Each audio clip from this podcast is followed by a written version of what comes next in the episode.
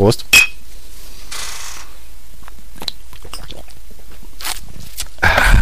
Tja, wir trinken heute Reisdorf-Kölsch. Ähm, das wurde seit 1894 gebraut in Köln an der Severinstraße 51. Und ja, ich lese mal, was hinten auf dem Etikett steht.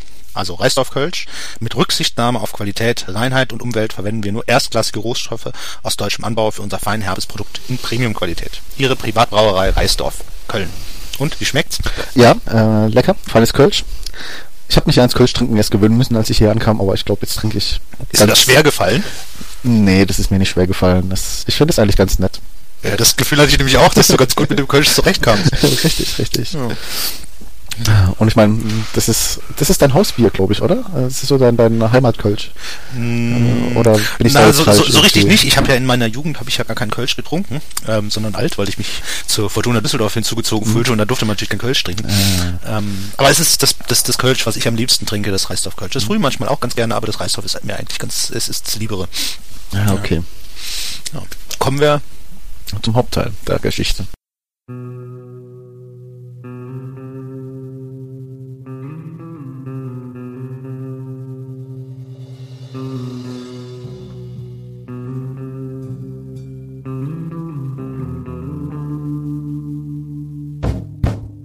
Ja, Heute beschäftigen wir uns wieder mit eristischer Dialektik.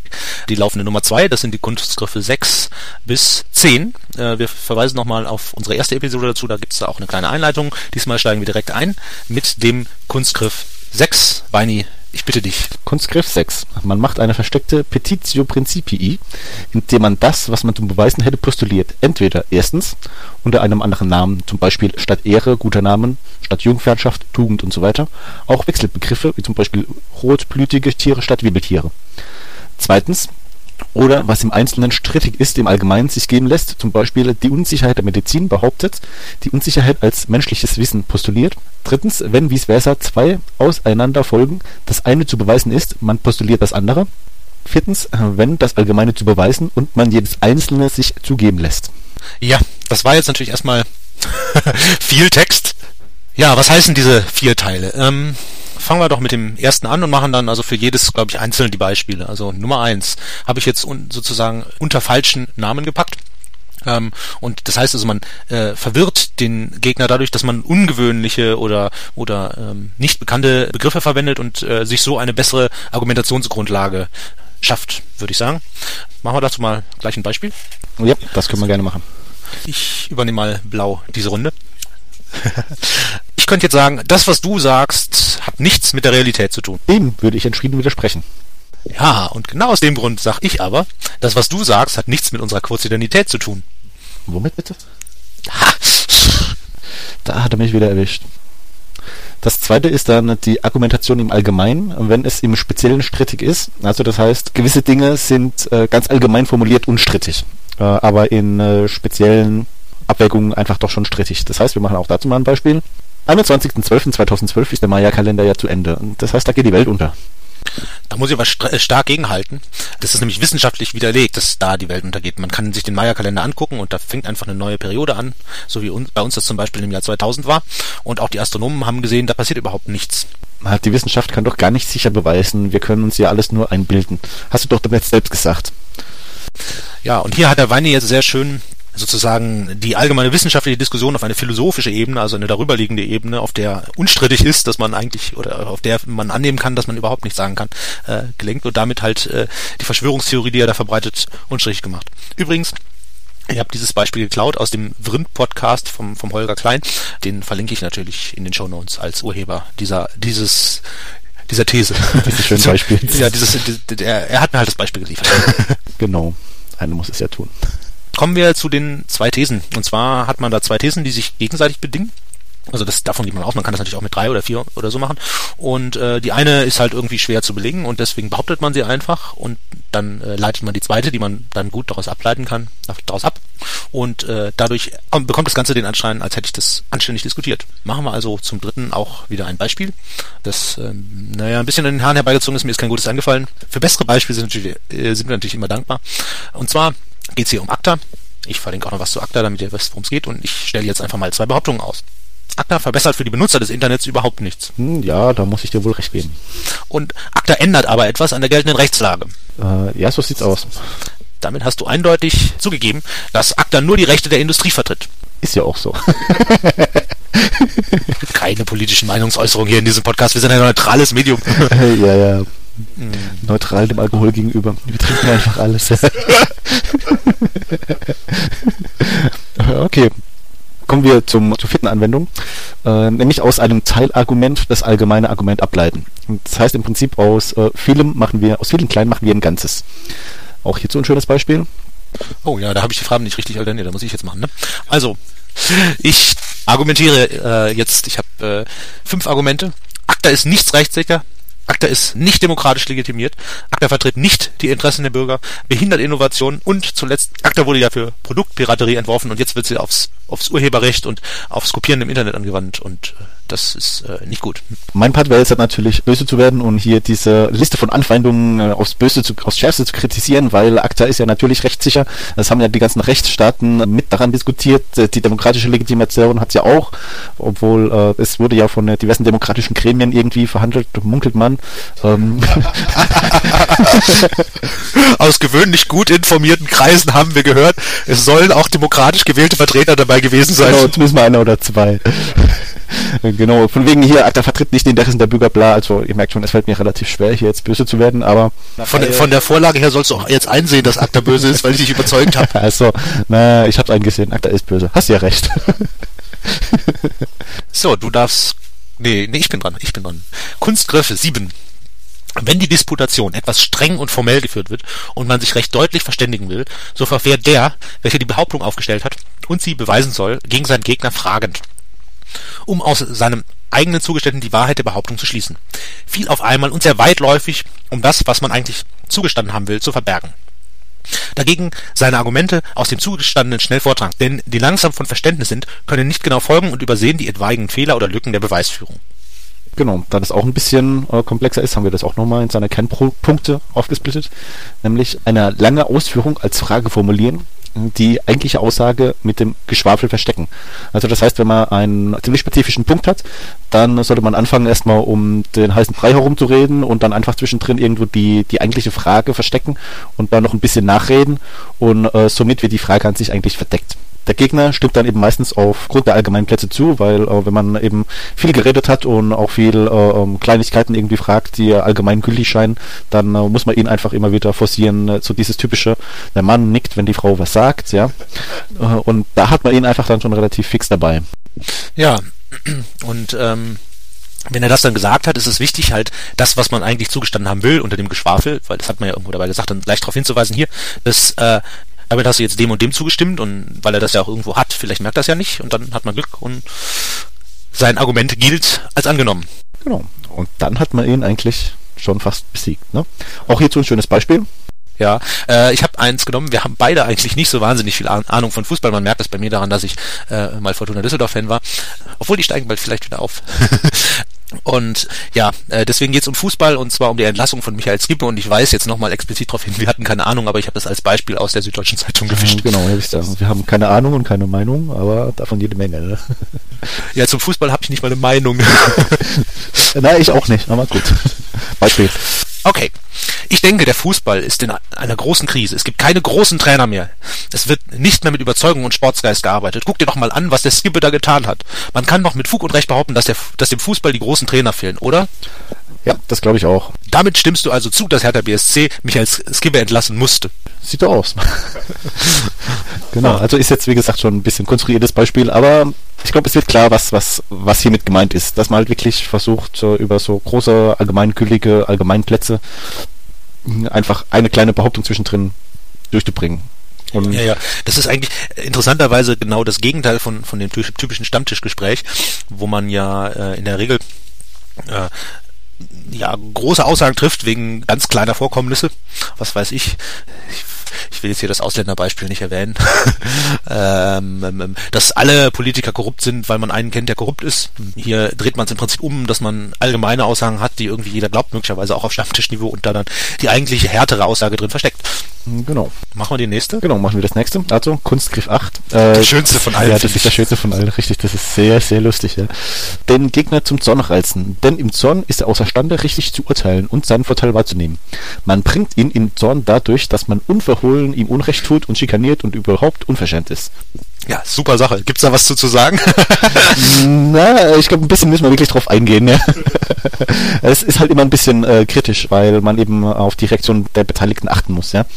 Mit diesen unverhohlenen Angriffen auf die Person an sich, ja, bringt man den Gegner zwar auf den Konzept, ja, aber auf der anderen Seite verlässt man halt die Diskussion an sich, ja. Das ist halt immer so ein bisschen kritisch. Ja, wobei, also wenn ich mal so daran denke, wie, wie ich mich fühle, wenn da so, so, so, also was kommt, dann gibt's schon manchmal den Punkt, wo ich dann einfach den Raum verlassen will und mir denke, eigentlich müsste jetzt aufstehen und gehen und dann hat man für den Außenstehenden die Diskussion im Prinzip verloren. Das ist schon, kann schon wirken, wenn man es bewusst einsetzt. Ja, wenn man es bewusst einsetzt. Wie gesagt, das ist halt immer so eine Gratwanderung, wo man vielleicht auch darauf achten müsste, kenne ich meinen Gegenüber so gut, dass ich ihn wirklich bis an die Grenze reizen kann. Ja, oder ist es mir egal? ja, richtig. Ja gut, machen wir dazu auch ein Beispiel. Na, ich fand in Bezug im Film zum Thema Außenseitertum doch ein bisschen platt dargestellt. Das sagst du doch nur, weil du in deiner Jugend gehänselt wurdest und immer noch dr nicht drüber hinweg bist, dass du mal ein Außenseiter warst und eigentlich immer noch bist. Naja, was soll denn jetzt die Scheiße hier? Ich war nie ein Außenseiter, das ist ja wohl absolute Frechheit. Du kanntest mich ja gar nicht in der Schule. Was kommst du auf die Idee, du alter Sack, komm, wir gehen raus und prügeln uns. Hör auf zu heulen, Kleiner. ja, Mama. ja, zu diesem Kunstgriff werden mir wahrscheinlich unendlich viele Beispiele eingefallen. Ist richtig. Aber ich glaube, es ist klar geworden, was, was wir damit meinen. Ja? Also wie, wie dieser Kunstgriff gemeint ist. Es ist halt auch immer ein bisschen schwierig, ähm, finde ich, bei so einem Kunstgriff gerade einfach das Maß zu finden, wo man den anderen zwar reizt, aber nicht so reizt, dass es dann wirklich zur körperlichen Auseinandersetzung kommt. Da muss man sein Gegenüber doch schon kennen. Also mir ist das in den letzten hm, bestimmt 14 Jahren nicht passiert, dass ich mich mit jemand geprügelt habe. Gut, so oft habe ich den Kunstgriff auch nicht angewendet. Eben, eben. okay, gut. Kommen wir zum nächsten Kunstgriff. Ja, Kunstgriff 9 die Frage nicht in der Ordnung tun, die der daraus zu ziehende Schluss erfordert, sondern in allerhand Versetzung. Er weiß dann nicht, wo man hinaus will und kann nicht vorbauen. Auch kann man dann seine Antworten zu verschiedenen Schlüssen benutzen, sogar zu entgegengesetzten, je nachdem, wie sie ausfallen. Dies ist im Kunstgriff 4 verwandt, dass man sein Verfahren maskieren soll. Hier? Nebelkerzenstrategie. Ja, Nebelkerzenstrategie.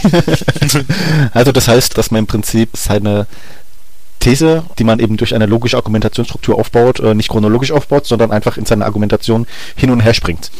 Das kann den Gegner äh, natürlich äh, verwirren, weil man eben äh, seine Argumentationsstrategie nicht äh, offen zeigt. Ich denke, das muss aber ganz schön massiv geübt werden. Also ich meine, ich habe mir das so überlegt, hm, okay, da, du, du musst dir ja dann erst klar machen, okay, in welcher Reihenfolge wären die Argumente logisch. Und das machst du ja alles normalerweise intern, so eine Diskussion bereitest du ja nicht länglich vor. Und dann musst du die dann so durcheinander würfeln und selber nicht dich verwirren. Also ich denke, da musst du ein bisschen, ein bisschen schon üben. Ne, ja, denke ich auch. Was hier halt wichtig ist, das ist einfach schon die Vorbereitung, dass man einfach ein bestimmtes Thema mit einer äh, logischen Schlussfolgerung durchziehen kann. Ja, also das heißt, ähm, man kann es nicht ad hoc machen, ja, beziehungsweise bis man das ad hoc kann, ist es schon relativ krass. Okay, bis man das ad hoc machen kann, ist völlig krass. Genau. Äh, haben ja. wir dazu auch ein schönes Beispiel?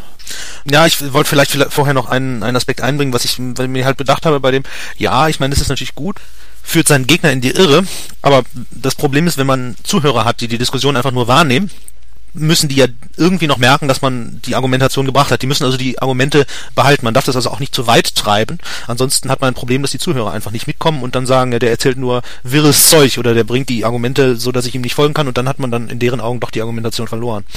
Ja, wobei ich auch denke, dass gerade bei Argumentationsfolgen die Zuhörer äh, meistens nicht so sehr darauf achten, weil sie ja erstmal nicht mitargumentieren müssen, äh, sondern dass sie einfach auf diese Schlussfolgerung warten. Und äh, wenn man das eben geschickt macht, dann äh, kann man eben hingehen und kann, nachdem man seine Argumentationskette im Knäudel angeboten hat und sich überall eben die Bestätigung erstritten hat von seinem Gegner, muss man dann natürlich nochmal hingehen und muss sagen, alles... Na, man muss dann erstmal die Bestätigung haben, natürlich auch. Ne? Das ist nicht immer so richtig. einfach. Aber man kann dann halt hingehen und kann sagen, na guck, du hast jetzt halt, ähm, hier Punkt 1, 2, 3, 4, 5, 6, 7, 8, 9, 10 zugestimmt.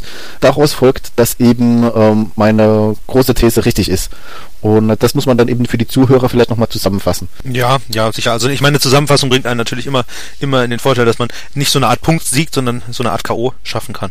Gut, Beispiel ist in dem Fall mir leider wieder nicht eingefallen. Ich habe mir so intern das Ziel gesetzt, jetzt nachdem ich ein paar iristische Dialektik-Episoden vorbereitet habe, allerhöchstens einen, einen Kunstgriff ohne Beispiel zu lassen. Ich denke, hier bei diesem ist es relativ schwierig, in der kurzen Zeit jetzt auch noch das Durcheinander mit reinzubringen, dann äh, deswegen ist mir das etwas schwer gefallen. Also hier gute Beispiele, wie immer, gerne im, äh, in den Kommentaren oder per Mail.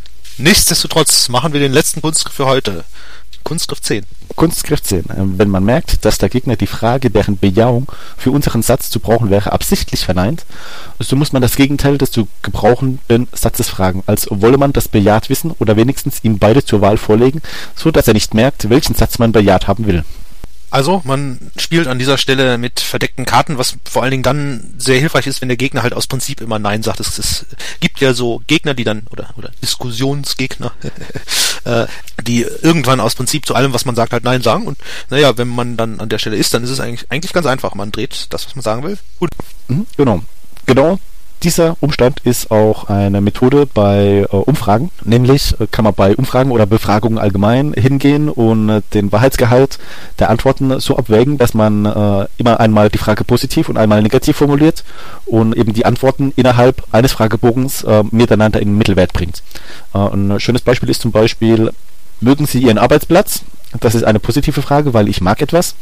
Und die negative Frage wäre dann dazu, stört Sie Ihr Arbeitsplatz? Weil stören ist etwas Negatives und dementsprechend muss man diese zwei Fragen... Stören für einen Arbeitsplatz ist ja schön.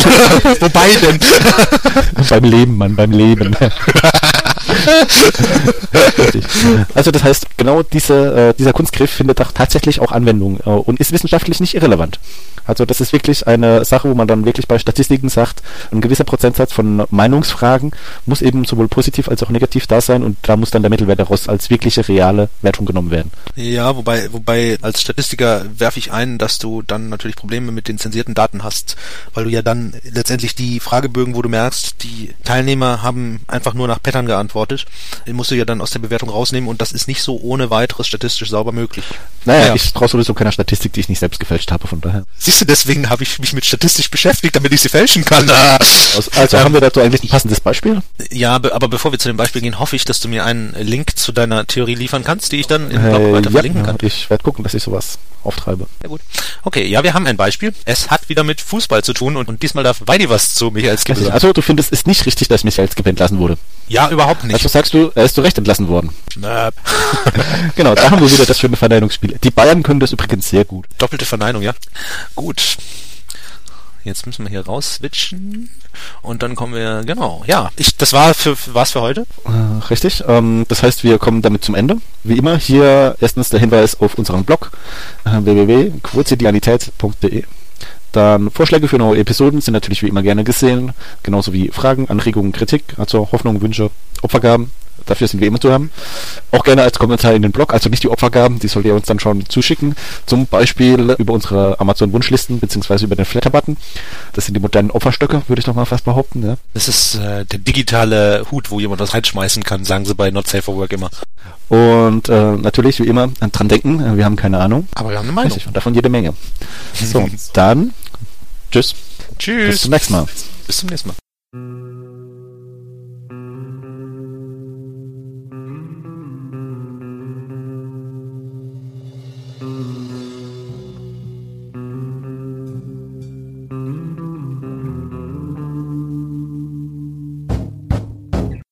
Vous avez marqué une bonne occasion de se taire.